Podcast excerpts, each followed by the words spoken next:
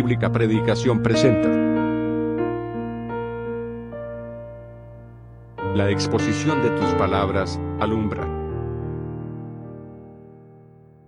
Es grato el que usted pueda estar acompañándonos, que pueda estar asistiendo hasta este lugar. Durante estos tres días usted ha escuchado el mensaje de salvación, ha escuchado acerca de una gran verdad que la Biblia habla, de que todos, sin excepción, somos pecadores, que la Biblia dice de que nadie hay bueno y de que nuestras obras son como trapo de inmundicia delante de Dios. Pero aún así, en esa condición, en la infinita misericordia de Dios, Él, como dijo nuestro hermano el día domingo, ofrece una gran galería de regalos para todo aquel que entre por esa puerta. Vimos cuál es la condición del hombre el día de ayer. ¿Cómo es el hombre delante de Dios? ¿Cuán depravado, cuán sucio es a los ojos de un Dios santo? Y también escuchamos cómo Cristo se despojó a sí mismo haciéndose siervo y en esa condición, estando en este mundo, entregó su vida por nosotros. En el día de hoy, continuando mi intención de hablar sobre las cuatro cosas que Dios quiere que el hombre sepa, hoy día quiero hablar sobre la paga del pecado. Vamos a Romanos el capítulo 6, el versículo 23. Romanos capítulo 6, versículo 23. Solamente por ahora leeremos la mitad de este versículo. Dice, porque la paga del pecado es muerte. Porque la paga del pecado es muerte. Dijimos en, en ocasiones anteriores de que Dios nos había dado a nosotros la libertad el libre albedrío, la libertad de elegir, la, libertad de tomar una opción. El hombre desde el principio tomó la opción errada, desobedeció a las órdenes de Dios, desobedeció a los mandatos de Dios. Y como Él nos dio esta libertad, esta libertad trae consigo también responsabilidades. No es de que yo haga algo y Dios se hace responsable de mis actos. Hoy en día se escucha mucho eso, cuando hay guerras, cuando hay violencia, y dicen, ¿dónde estaba Dios? El hombre es responsable de sus actos, pero hay una consecuencia por el pecado. La paga del pecado es la muerte. Esto molesta a mucha gente. Cuando uno le dice, amigo, amiga, tu pecado merece que tú mueras. La única forma de pagar ese pecado es la muerte. No hay otra alternativa, no hay otra salida. La gente se molesta y acude a uno de los ya conocidos atributos de Dios. Dios es amor. Dios es misericordioso. Y es verdad, Dios es amor. Dios es misericordioso. Pero también hay algo que la gente ignora. Hay algo que en nuestra naturaleza pecaminosa es difícil comprender. Dios es santo y es justo. Y Él no tolera el pecado delante de su presencia. Él nos creó a su imagen y semejanza. Creó al hombre santo, puro, y el hombre pecó. Lo que hizo el hombre al pecar es ofender a la imagen de Dios, ofender aquello que Dios había hecho, ofender la obra de sus manos. Ensució la obra de Dios con el pecado, con su desobediencia. Es por eso que Él dice, la paga del pecado es la muerte. Por supuesto que Dios es amable y es misericordioso y es amor.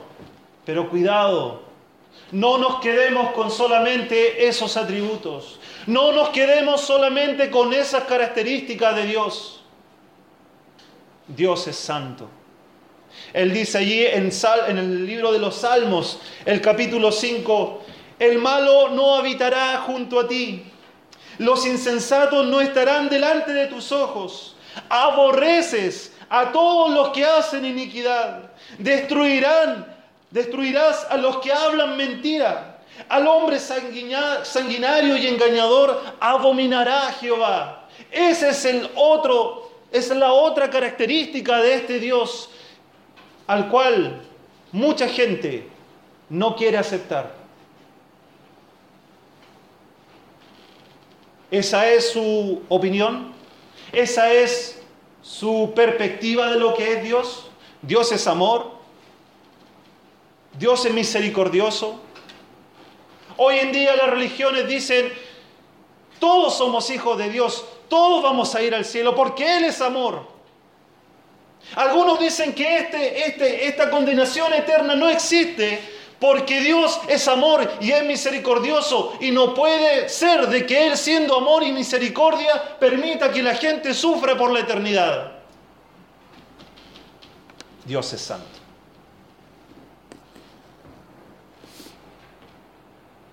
Dice allí en Proverbios el capítulo 6. Y quiero comenzando por mí, invitarnos a que hagamos un autoanálisis frente a ese, a ese texto. Seamos honestos con nosotros mismos y veamos si encajamos en lo que dice allí. Seis cosas aborrece Jehová y aún siete abomina su alma. Los ojos altivos, los orgullosos, los egocéntricos, los que se jactan de sus logros, los que se creen dueños de su vida y miran en menos a los demás, los ojos altivos, la lengua mentirosa. ¿Ha mentido alguna vez? Yo sí he mentido. Y estoy seguro que el 100% de los que están aquí han mentido. ¿Quién nos enseña a mentir? Nadie. El Señor me ha bendecido con dos niños, dos hijos. Y ellos me han mentido ya a su temprana edad. Y nosotros no le hemos enseñado a mentir. ¿Por qué pasa eso? Porque el pecado está en nosotros. Adán y Eva tuvieron temor de Dios y se escondieron. La mentira hace eso. La mentira por miedo hace que uno se esconda en algo, en una versión, en una fantasía y esa la diga como que fuera verdad. la lengua mentirosa, las manos derramadoras de sangre inocente. Ojo, quizá usted no es un asesino de acto, pero más de alguna vez hemos asesinado en el pensamiento. El Señor dijo que cualquiera que le dice necio a su hermano es digno de muerte. Necio es decir lo que hoy día conocemos como tonto. Y lo hemos dicho. El corazón que maquina pensamientos inicuos, dice la palabra de Dios. Cuando a veces nosotros, llevados por el odio, llevados por la rabia, maquinamos, planeamos cosas malas, es porque el pecado nos lleva a hacer eso los pies presurosos para correr al mal. Hoy día es increíble escuchar cómo la gente se ríe de ello, se ríe de hacer cosas malas, se ríe de robar, de engañar al, al jefe, engañar a la esposa, engañar al esposo. Y lo encuentran como una gran gracia, como una gran anécdota. Y se sienten orgullosos por hacer lo malo. Se apresuran a hacer lo malo. Algunos por tratar de ganar fama hacen lo malo. Los pies presurosos para correr al mal. El testigo falso que habla mentiras. ¿Cuántas veces hemos calumniado? ¿Cuántas veces por quedar bien con otra persona menoscabamos a otra? El testigo falso que habla mentiras y el que siembra discordia entre hermanos. El que le gusta que hayan conflictos. Eso, eso Dios lo aborrece. Eso Dios no lo tolera. ¿Encajamos en esa descripción? En alguna de ellas nosotros nos hemos sentido identificados, yo creo que sí, más de alguna. Yo por lo menos sí. Y estoy seguro que aquí también todos hemos encajado en parte de esta descripción. Eso es pecado. Es cerrar a lo que Dios ha hecho. Dios creó al hombre un ser bueno, un ser puro. Pero esto que acaba de describir su palabra no es algo puro, no es algo bueno, es todo lo contrario, es pecado.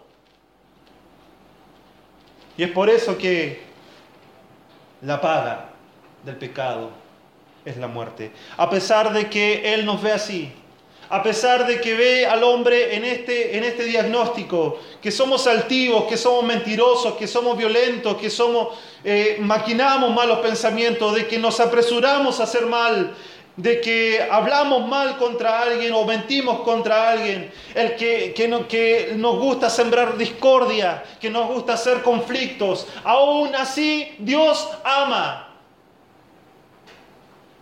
Qué paradoja. Dios odia al pecador y sus actos y Dios ama al pecador. Qué paradoja. Y no es una contradicción, no.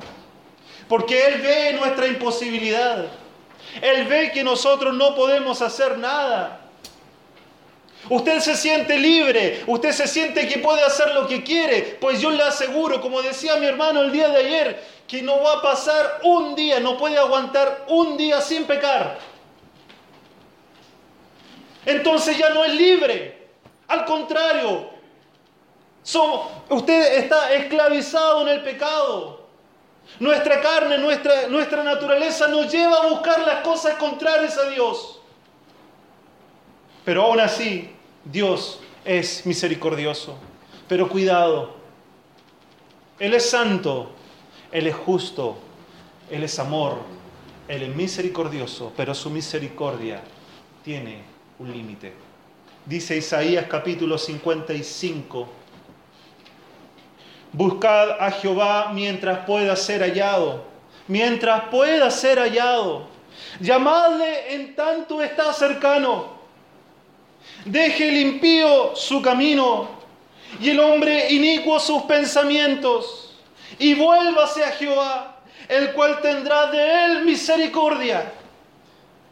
Y al Dios nuestro, el cual, qué, qué hermoso como termina este texto, dice, al Dios nuestro, el cual es amplio en perdonar. Si nosotros viésemos nuestra vida, si pudiésemos contar todos los pecados que hemos cometido, si pudiésemos comprender cómo hemos blasfemado su nombre, cómo hemos insultado su santidad, y que Él diga, Él es amplio en perdonar, de que su perdón no tiene límites, yo estaría seguro de esa salvación. ¿Sabe por qué?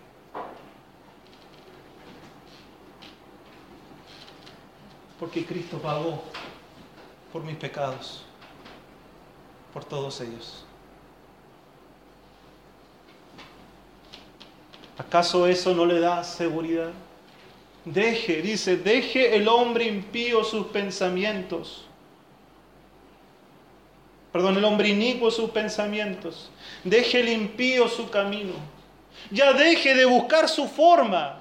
Deje de pensar de que esta forma yo llegaré al cielo. Dios te ve una persona pecadora. ¿Acaso eso no te incomoda? Hay una frase que se escucha mucho en nuestros amigos que nos visitan. Es algo habitual. Estuvo bonita la predicación. me gustó su mensaje. ¿Cómo le puede gustar el hecho que la palabra de Dios le diga que usted está condenado si no cree en Cristo? ¿Cómo a usted no le va a incomodar el saber de que va rumbo a la perdición? De que el juicio de Dios, la ira de Dios pende en un hilo sobre su cabeza. Y que solamente hay una oportunidad y es Cristo. Y quizás esta sea la última.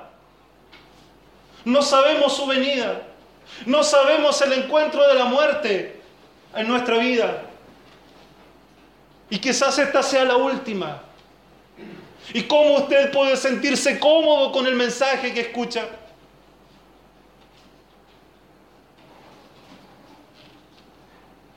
Hubo un hombre en la Biblia, uno de los grandes próceres de la nación de Israel, David, el gran rey. Un hombre que dice la Biblia que fue un varón conforme al corazón de Dios. Pero si leemos su biografía, vemos que él cometió pecado, fue egocéntrico, hizo sus cosas malas. Porque él era pecador, porque él se reconoció que era pecador, porque él dijo que desde el vientre de mi madre he sido concebido en pecado. Pero ¿saben? Hubo un hecho, uno de los, por decir así, más terribles en la vida de David, que fue cuando miró a la mujer de otro y cometió adulterio. Y luego, no tan solo con eso, mandó a matar al marido de esa mujer. Pero cuando se dio cuenta de su pecado, él dijo, contra ti, contra ti solo he pecado y he hecho lo malo delante de tus ojos. Qué curioso, nos dice que pequé contra esa mujer y ese hombre, que pequé contra ese matrimonio. Es que David comprendía que todo acto pecaminoso lo que hacía era ofender a Dios. Más, más allá de ofender a la persona, más allá de menoscabar a una persona o a dos personas, lo que él hizo fue ofender al creador de todo. Y él caía quebrantado en la presencia de Dios y decía, contra ti, contra ti solo he pecado. ¿Acaso, acaso usted, amigo, no vendrá a él reconociendo eso? De los que estamos aquí, parte de, las personas que estamos aquí, un día nos dimos cuenta contra Dios hemos pecado. Todas nuestras obras solamente han insultado al Creador. Solamente han insultado a aquel que es poderoso y santo y justo. Y merezco el castigo. Pero me aferro a sus promesas. El que cree en el Hijo no verá la ira.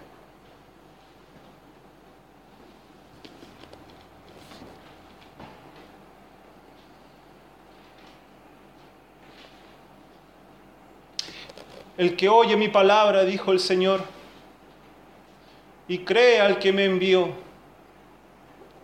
tiene vida eterna. Qué promesas,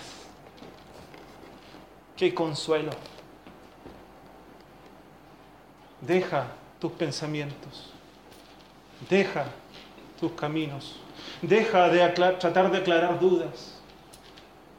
Sé de una persona en una campaña en Carpa, que se le preguntaba, le preguntábamos, eh, bueno, ¿y qué pasa? ¿Qué piensa de lo que escuchó? Eh, me falta poco, decía. Tengo que aclarar algunas dudas. Ella partió de este mundo antes de que esa campaña terminara y no fue salva. Dios no quiere que tú aclares dudas. Lo que Dios quiere es que tú confíes en Él. Las dudas se aclararán después. El cómo, el por qué y el cuándo vendrá después. Pero lo que urge hoy es saber de que tú estás en una condenación. Tú estás rumbo a una condenación, perdón. Tú estás rumbo a una condenación. La paga del pecado es la muerte y tú debes pagar. Pero Cristo murió en la cruz para salvar a todos aquellos que creen en Él. Termino con aquel texto famoso al cual muchos nos aferramos. Juan 3:16 dice, porque de tal manera amó Dios al mundo que ha dado a su Hijo unigénito. ¿Para qué? Para que todo aquel que en Él cree no se pierda, mas tenga vida eterna. ¿Quiénes son los que tendrán la vida eterna? Todos aquellos que en Él creen. ¿Estarás tú entre ese grupo? Entonces ya comprende, la paga del pecado es muerte, pero hay una salida, hay una oportunidad y la está rechazando. Y Dios, que es infinito en misericordia, es amplio en perdonar, ha destinado un tiempo y llegará un día en que esta puerta de salvación se cerrará. Y como dijo mi hermano ayer, ni a patadas podremos abrirla. Crea en el Señor Jesucristo. Dice su palabra, será salvo. Que el Señor bendiga su palabra. Sublime gracia